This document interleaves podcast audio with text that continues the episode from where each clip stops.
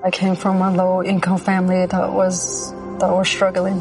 You see how hard life can get. GC became a part of my life because I don't want my family to fall back into that. I never thought education would take me this far. I'm still young. I still have a lot to do in my life and just want to get things done the way I want with a good education under me. I'm Stacy and Grand Canyon University helped me find my purpose.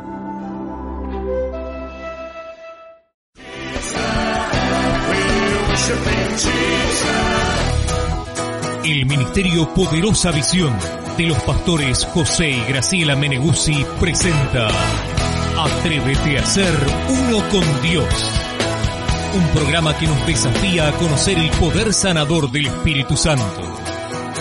Recuerde que puede visitar nuestra página www.ministeriopoderosavision.com, la casa profética donde los sueños se hacen realidad.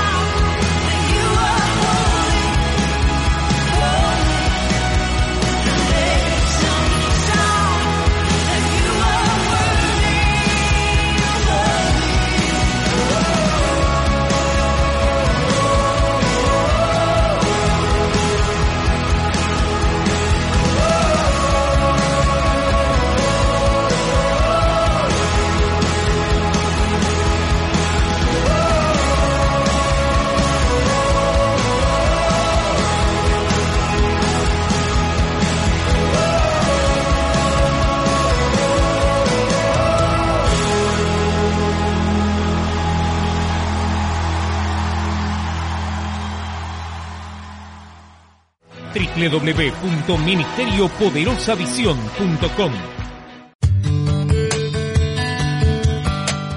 El Ministerio Poderosa Visión se complace en presentar una palabra fresca y poderosa de parte de Dios para su vida.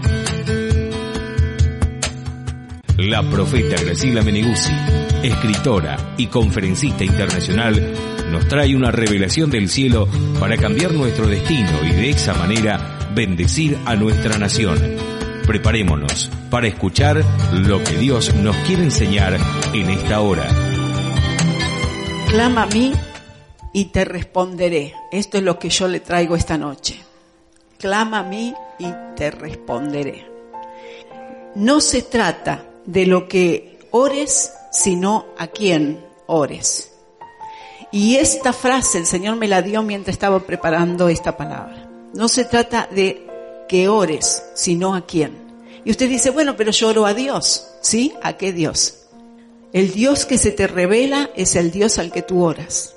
Si tú crees en un Dios estático, un Dios que dice, bueno, esto es lo que me está pasando, esta prueba la tengo que atravesar, bueno, nací en esta familia, aquí es como me voy a manifestar por lo que soy, bueno, ese es el Dios al que tú oras.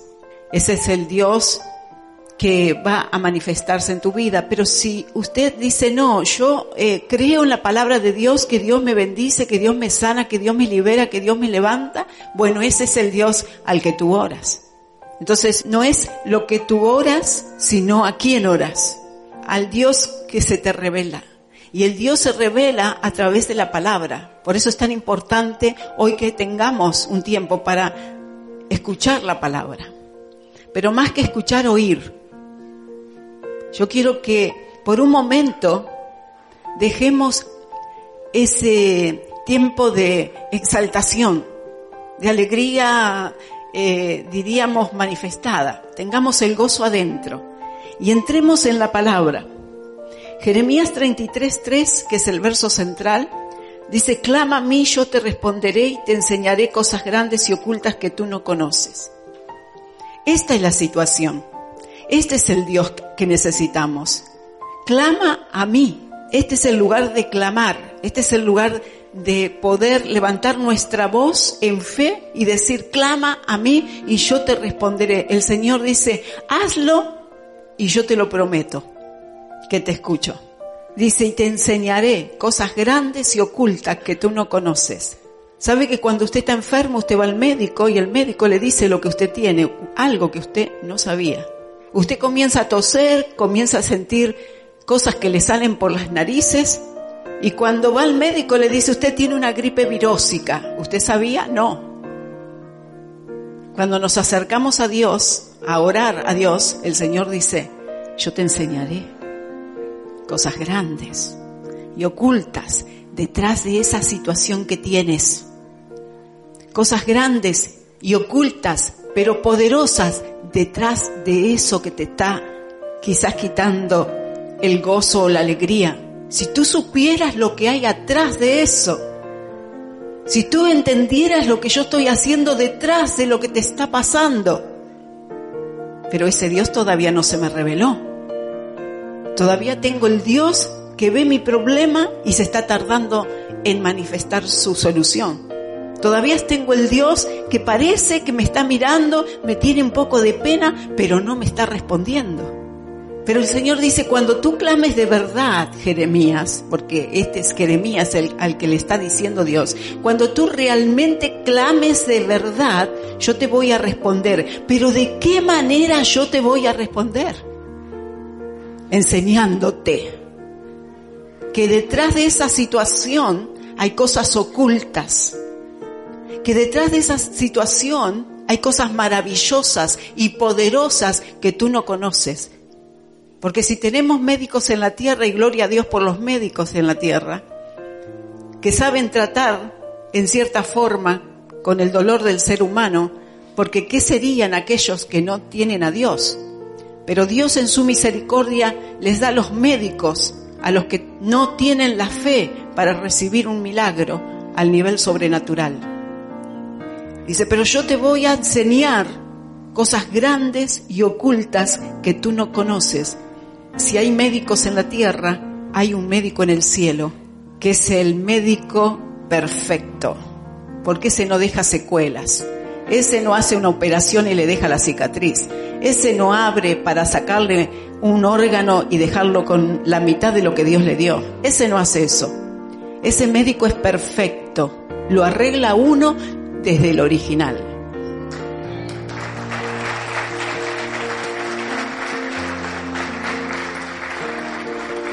Ahora vamos a tratar un poquito con esto. ¿Cómo llego a conocer a ese Dios? Jeremías estaba en una situación tremenda que yo, la verdad, creo que ninguno de nosotros quisiéramos atravesar por esa situación. El pueblo, no solamente Jeremías, el pueblo estaba siendo llevado cautivo a Babilonia. Y Dios le habló a Jeremías y lo habló en el capítulo 32, voy a leer estos dos versos nada más, 32, 26, 27. Es una palabra poderosa si usted la agarra. Jeremías 32, 26, 27. Ahora, ¿sabe que Dios fue al punto con Jeremías? Como va con cada uno de nosotros. Él va ahí donde la situación nosotros la vemos difícil. Si usted tiene una situación, un problema hoy, usted la ve difícil. Porque si usted vino acá es porque el médico no lo pudo solucionar. Si usted vino acá con un problema económico es porque su capacidad mental o su, eh, diríamos, habilidades naturales no le fueron eh, exitosas en solucionar ese problema. Entonces, ahí el Señor le dijo, Jeremías 32, 26, y vino palabra de Jehová Jeremías diciendo, la primera vez, he aquí que yo soy Jehová, Dios de toda carne, ¿habrá algo que sea difícil para mí? ¿Qué estaba haciendo Dios? Le estaba mirando el corazón a Jeremías. Le estaba diciendo, qué difícil que está esto. Jeremías estaba pensando, esto sí que está difícil. ¿No venimos a la iglesia a veces así? Pero esto está difícil. Oh Señor, ¿no? Pero esto está difícil. Oh Señor, tú sabes que te amo, acá está tu siervo, tu siervo, y le hacemos toda la cosa al Señor. Pero decimos en nuestro corazón, esto está difícil. ¿O no? Jeremías era un profeta, hermano. Y sin embargo, él estaba diciendo, esto está difícil. Esto de que se llevan al pueblo cautivo está difícil. Y estaba difícil para cualquiera que lo quisiera mirar. Por eso le digo, yo no, y creo que usted tampoco quisiera estar en el lugar de Jeremías. Pero Dios fue al punto. Ah, ¿lo ves difícil, Jeremías? Dios le va a contestar justamente con lo que usted tiene en su corazón. Dice, vino palabra, vino palabra, vino palabra, esa palabra que produce fe en el corazón del hombre para recibir un milagro, vino palabra. Dice, he aquí que yo soy Jehová. Acuérdate de eso, Jeremías, soy Jehová, yo soy Dios. Yo soy Dios. Tú eres hombre, pero yo soy Dios. Dice, de toda carne, inclusive de la tuya. ¿habrá algo que sea difícil para mí? Me imagino Jeremías ya le había prestado atención al Señor. Ahora sabe que la primera vez que Dios nos habla y Dios nos da el Evangelio, y quizá usted lo escuchó al Evangelio y escuchó las buenas nuevas, y alguien le compartió, Dios hace milagros, pero no basta la primera vez. Y para Jeremías tampoco bastó, porque dice en el capítulo 33, el verso 1 y 2, que Dios le volvió a hablar, o sea, le tuvo que volver a hablar. Dice, vino palabra de Jehová a Jeremías la segunda vez. Sabe que Dios nos va a hablar según sea la dureza de nuestra cabeza. Según la necesidad que tengamos que Dios nos hable, Dios nos va a volver a hablar. Amén. Él no se cansa de hablarnos hasta que podamos entender. Y dice, y vino palabra de Jehová Jeremías la segunda vez, estando él aún preso en el patio de la cárcel diciendo, lo habían puesto preso por profeta, por hablar lo que Dios decía. Así ha dicho Jehová que hizo la tierra, Jehová que la formó para firmarla, Jehová es su nombre. Dios le habló la segunda vez. Dice, yo hice la tierra, yo la firmé. Dice, yo soy el que hago. ¿Habrá algo difícil? Jeremías, ponete a pensar, aunque estés en la cárcel, aunque el rey te haya puesto en la cárcel por decir la verdad, por decir la palabra de Dios. por profetizar lo que es mi voluntad divina de hacer. ¿Habrá algo difícil para mí, Jeremías, a pesar de todo eso? Jeremías, ¿sabe qué? Estaba mirando cómo se llevaban al pueblo cautivo. A veces nosotros vemos las cosas que suceden, las cosas que están pasando, las cosas que tengo alrededor. A veces nosotros somos conscientes, nos dan quizás el diagnóstico, los, los exámenes médicos, nos dan esas cosas que nos dan los abogados. A veces lo vemos, está ahí delante de nuestros ojos y Dios sigue diciendo, ¿habrá? ¿Habrá algo difícil para mí? Yo soy Dios. Y usted dice, bueno, quizás Dios le hable a, alguien que tenga una jerarquía, Dios le habla a los profetas, Dios le habla a los apóstoles. Dios le habla a aquel que, bueno, que tiene un conocimiento, estudió la Biblia, hizo un, curso teológico. Dios le habla a alguien que viene de familia de conversos de segunda generación o tercera generación. Dios le hablará a aquel que, bueno, que lleva una vida santa, una persona que a lo mejor merezca que Dios le hable. Dice el verso siguiente que le quiero leer, el verso 3 en adelante y le voy a volver a leer el 3. Dice, clama a mí, yo te responderé y te enseñaré cosas grandes y ocultas que tú no conoces. Tú no conoces, tú no conoces. Amén. Lo primero que tenemos que saber es que no conocemos. Dice, porque así ha dicho Jehová Dios de Israel acerca de las casas de esta ciudad y de las casas de los reyes de Judá derribadas con arietes y con hachas porque vinieron para pelear contra los caldeos, para llenarlas de cuerpos de hombres muertos, a los cuales herí yo con mi furor y con mi ira, pues escondí mi rostro de esta ciudad a causa de su maldad. El pecado es el que trae nuestra condición. ¿A quiénes Dios habla? Dios le habla a aquellos que quiere que se conviertan de su pecado. Dios le habla a aquellos que dicen, yo tengo que dejar el pecado y comenzar a caminar con Dios. Ahora, Dios viene justamente aquellos que necesitan de Él. www.ministeriopoderosavisión.com Isaías 61, verso 1 y 2 dice, el Espíritu de Jehová el Señor está sobre mí porque me ungió Jehová. Me ha enviado a predicar buenas nuevas a los abatidos. Aquí es cuando nos comienza a hablar.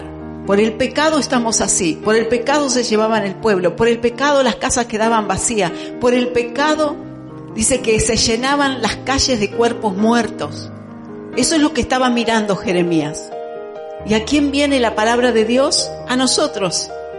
Vino a Jeremías como viene a nosotros. ¿Y qué condición tenemos hoy nosotros? Dice, el Espíritu de Jehová el Señor está sobre mí porque me ungió Jehová.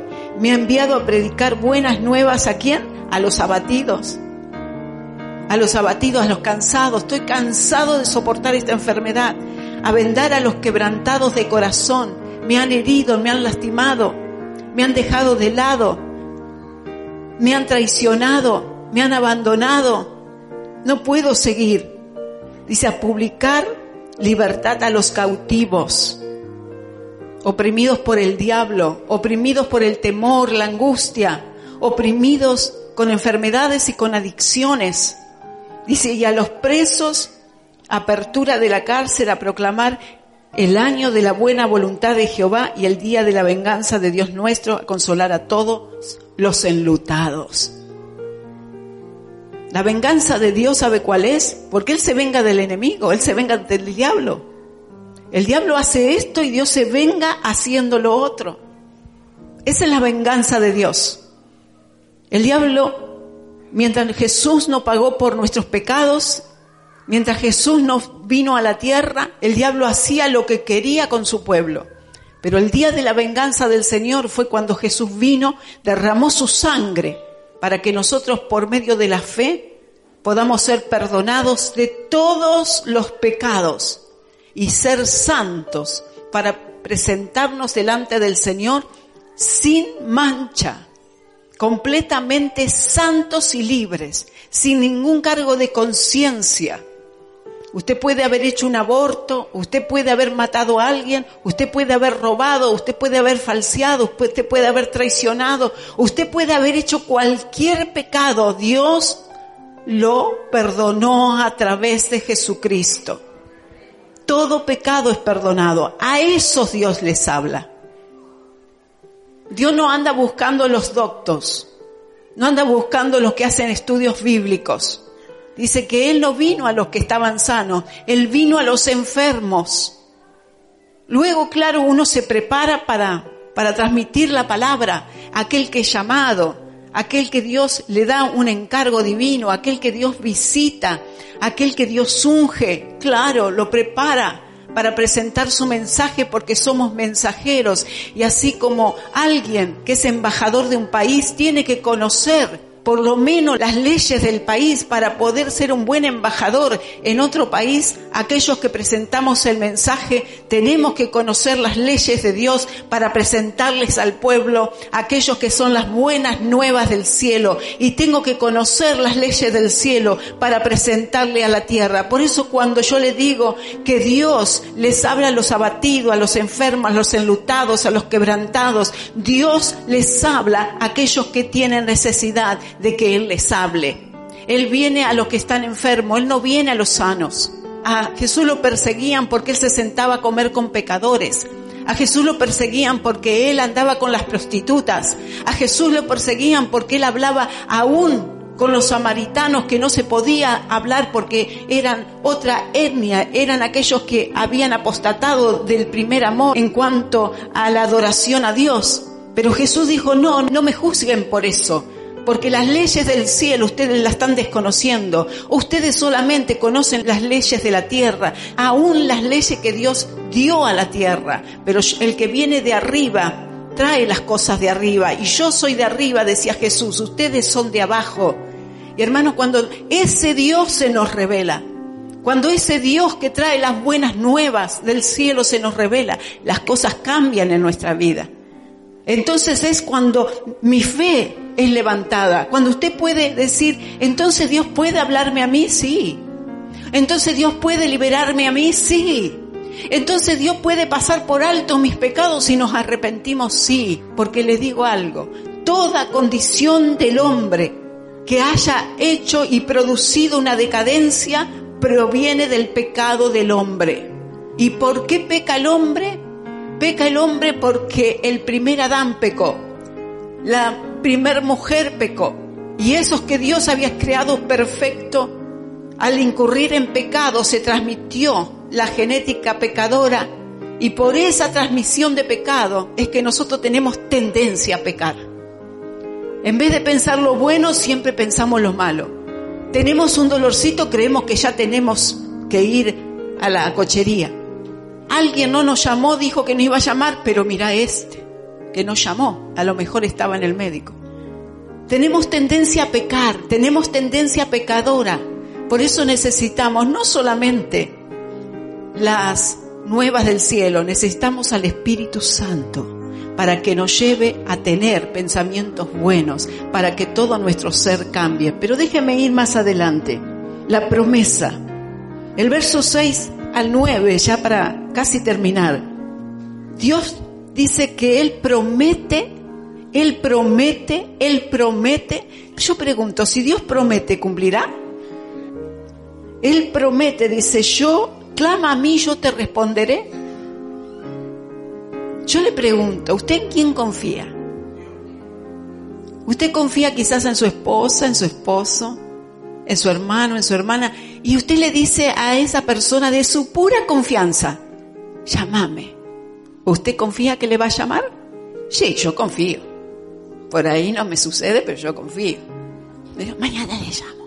Tengo una persona amorosa, la quiero, la amo, pero me dice, mañana la llamo. Y yo me siento a esperar.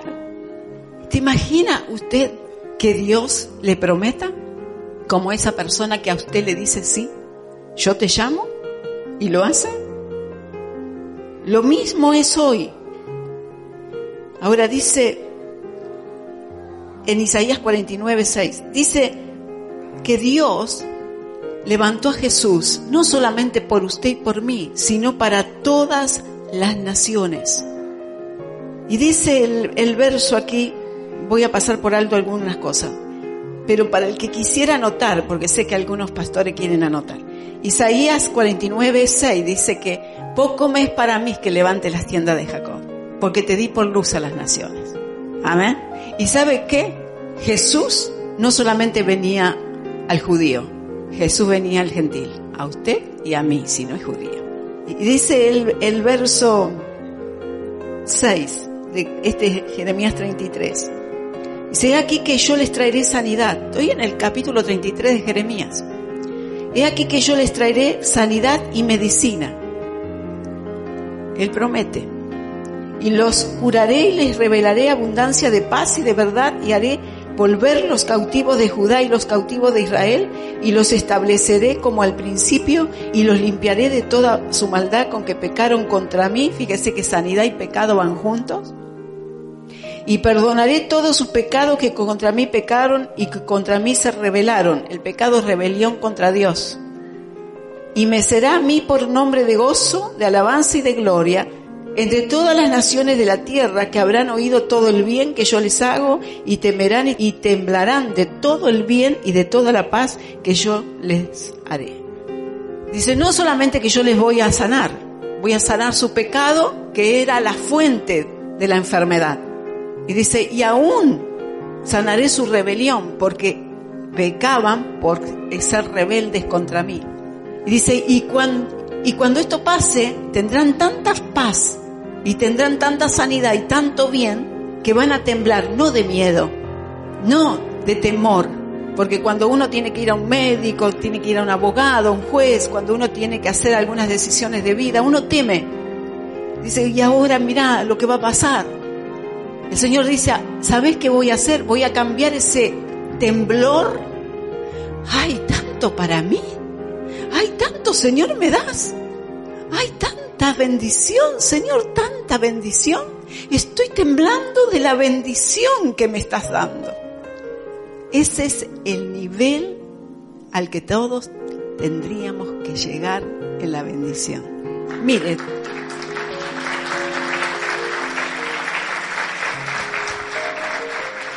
entrar por esa puerta, entrar por esa puerta a este lugar que es el lugar para clamar, temblando de gozo por la expectativa de lo que vamos a recibir.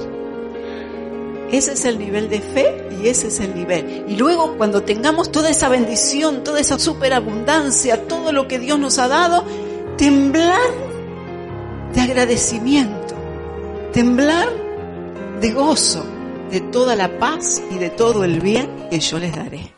www.ministeriopoderosavision.com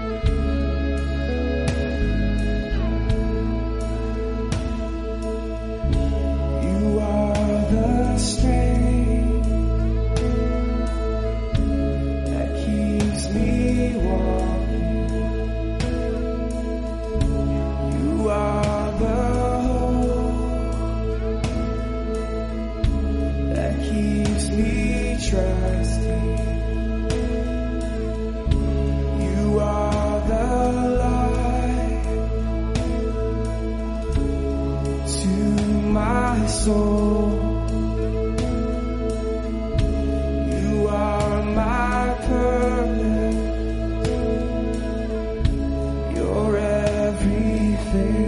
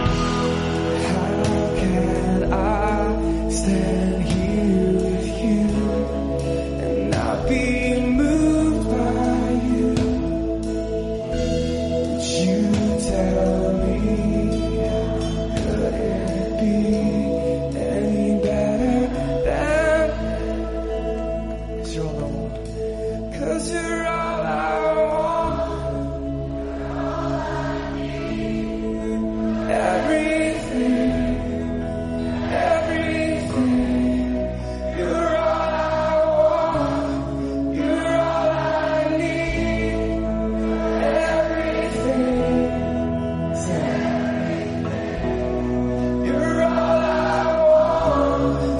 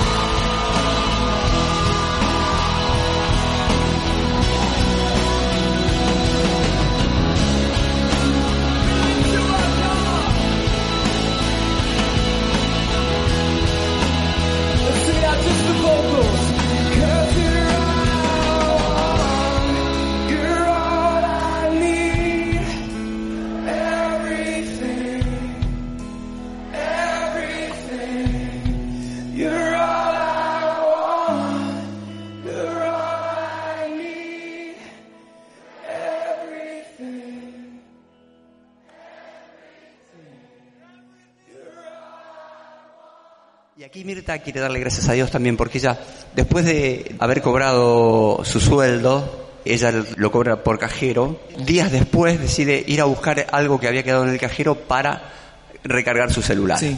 que eran monedas, era muy poco.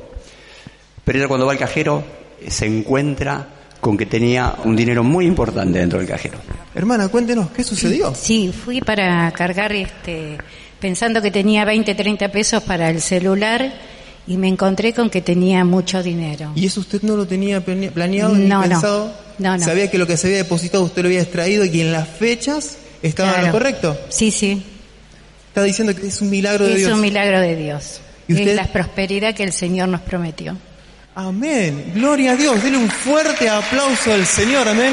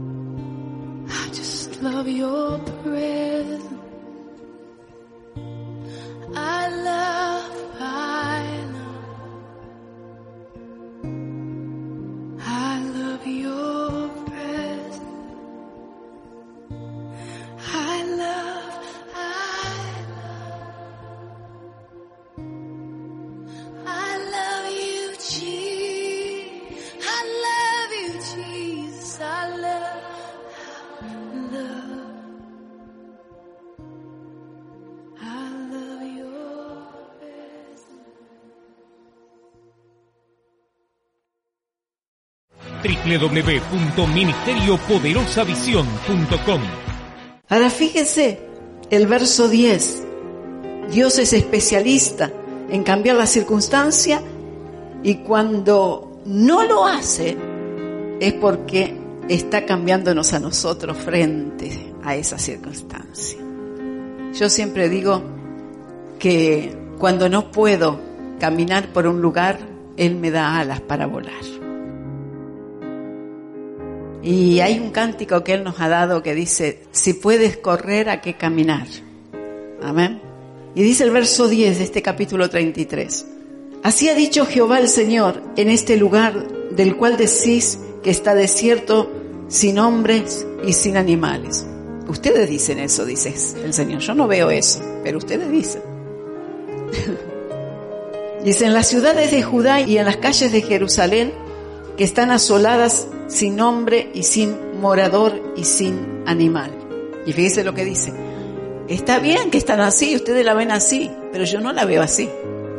Y sabe que yo no la veo así, porque si Dios la viera así, no podría crear lo contrario. Por eso Él ve lo que ya va creando. Por eso nosotros tenemos que ver el cambio en nuestra vida por fe. Y el verso 11 en adelante es lo que el Señor dice. Ustedes dicen que ven esto, ustedes lo ven. Con sus ojos naturales ustedes ven eso. Pero fíjense lo que yo veo. Dice, en esas ciudades asoladas y sin morador, dice, ha de oírse aún voz de gozo y de alegría, voz de desposado y voz de desposada, voz de los que digan, alabad a Jehová de los ejércitos porque Jehová es bueno, porque para siempre su misericordia, de los que traigan ofrenda, ofrendas de acción de gracias a la casa de Jehová. ¿Sabe lo que es una ofrenda de acción de gracias? Todo lo que usted consumía en cigarrillo, traerlo al Señor. Todo lo que usted traía, todo lo que usted gastaba en mujeres, traerlo al Señor. En juegos, en drogas, traerlo al Señor. Hay gente que dice, eh, pero tanto voy a dar al Señor. ¿Y cuánto te gastabas antes? ¿Y cuánto te costaba una noche de esas que volvías a la madrugada? Y ahora te es mucho traer al Señor. Fíjense lo que dice. Voz de alabanza, dice. Dice, porque para siempre su misericordia. Voz de los que traigan ofrendas de acción de gracias a la casa de Jehová. Esas ofrendas por dar gracia, por haber sido liberado de todo eso. Porque volveré a traer los cautivos de la tierra como al principio ha dicho Jehová. Así dice Jehová de los ejércitos en este lugar desierto en este lugar de problema, en este lugar de situación difícil, en eso que vos estás diciendo, Jeremías, pues no se lo estoy diciendo yo a usted, esto se lo está diciendo Dios a Jeremías. En este lugar desierto, sin hombre y sin animal, y si no hay animal, hermano, era porque estaban con hambre, porque ahí no había kiosquitos. Dice, y en todas sus ciudades aún habrá cabañas de pastores que hagan pastar sus ganados, cabañas de pastores. O sea, lugares grandes, amplios, de pastores comentando en la noche cómo estaban cuidando sus ovejas. No había uno, había muchos. En las ciudades de las montañas, en las ciudades del Cefela, en las ciudades del Negev, en la tierra de Benjamín y alrededor de Jerusalén y en las ciudades de Judá, aún pasarán ganados por las manos, escuche esto, ¿eh? Aún pasarán ganados por las manos del que los cuente ha dicho Jehová, del que los cuente. ¿Está dispuesto a contar el ganado que va a pasar por sus manos? Del que los cuente, del que se dé cuenta, del que entienda, del que vea a Dios de otra manera, del que ore a un Dios poderoso, un Dios que para él no hay nada difícil, un Dios que no ve el problema, ve la solución. Y termino en el verso 14. Le estoy hablando de, clama a mí, yo responderé. El Señor no nos da nada de gratis, nada. Todo tiene demanda. Yo hago, Dios responde. Usted siembra dinero, Dios bendice su economía porque reprende al devorador. El 10% bendice el 90% que usted le queda. Y si usted ora al Señor estando en pacto con Dios, Dios dice que le responde.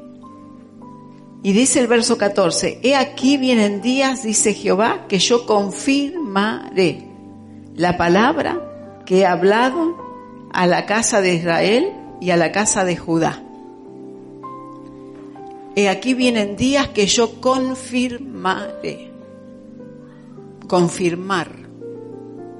Hay tesoros escondidos en los problemas que solo el cielo puede revelar.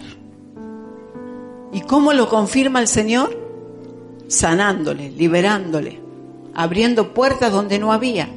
Nosotros muchas veces estamos tratando de abrir una puerta que está cerrada y Dios le está creando otra en una pared que no había puerta. ¿Qué significa eso? Que es a la manera de Dios. Que quizá usted va por un camino y Dios quiere que usted tome otro. Las cosas difíciles en la tierra se nos tornan cuando nosotros tomamos nuestras propias decisiones. Pero cuando Dios nos da la dirección y nosotros le obedecemos al Señor, es cuando las cosas comienzan a cambiar. Clama a mí, yo te responderé. ¿Habrá algo difícil? Tú dices, acá no hay nada, no quedó ni animal, no hay para comer. Tú estás en la cárcel, oprimido, angustiado. Pero ¿habrá algo difícil para mí? He aquí que yo les traeré sanidad y medicina, y sanaré sus pecados, y perdonaré las rebeliones, y yo confirmaré.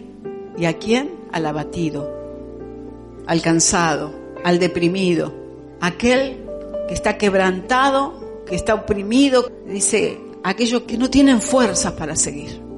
Pero Dios dice, clama, ora a ese Dios que se te revela. Dice que Jeremías necesitó que Dios le hablara dos veces. La primera fue hermoso, pero solamente abrió la puerta. La segunda vez ya Jeremías le prestó atención.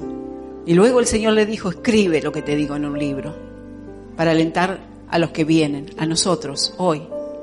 Y va a venir el día que yo confirmaré esta palabra. ¿Y sabe cuál fue la confirmación? Lucas. Lucas 4, 18, 19. Dice, hoy se ha cumplido esta palabra delante de vosotros. Dice, por cuanto me ha ungido el Señor. ¿Para qué? Para dar vista a los ciegos, para dar oído a los sordos, para levantar al que está caído, dice, sanar los quebrantados de corazón. En ese momento se cumplió y Dios quiere cumplir esa promesa y confirmar esa promesa en su vida, como la hizo en la mía. Un día Dios lo hizo en la mía, hoy lo va a hacer por usted. Gloria a Dios.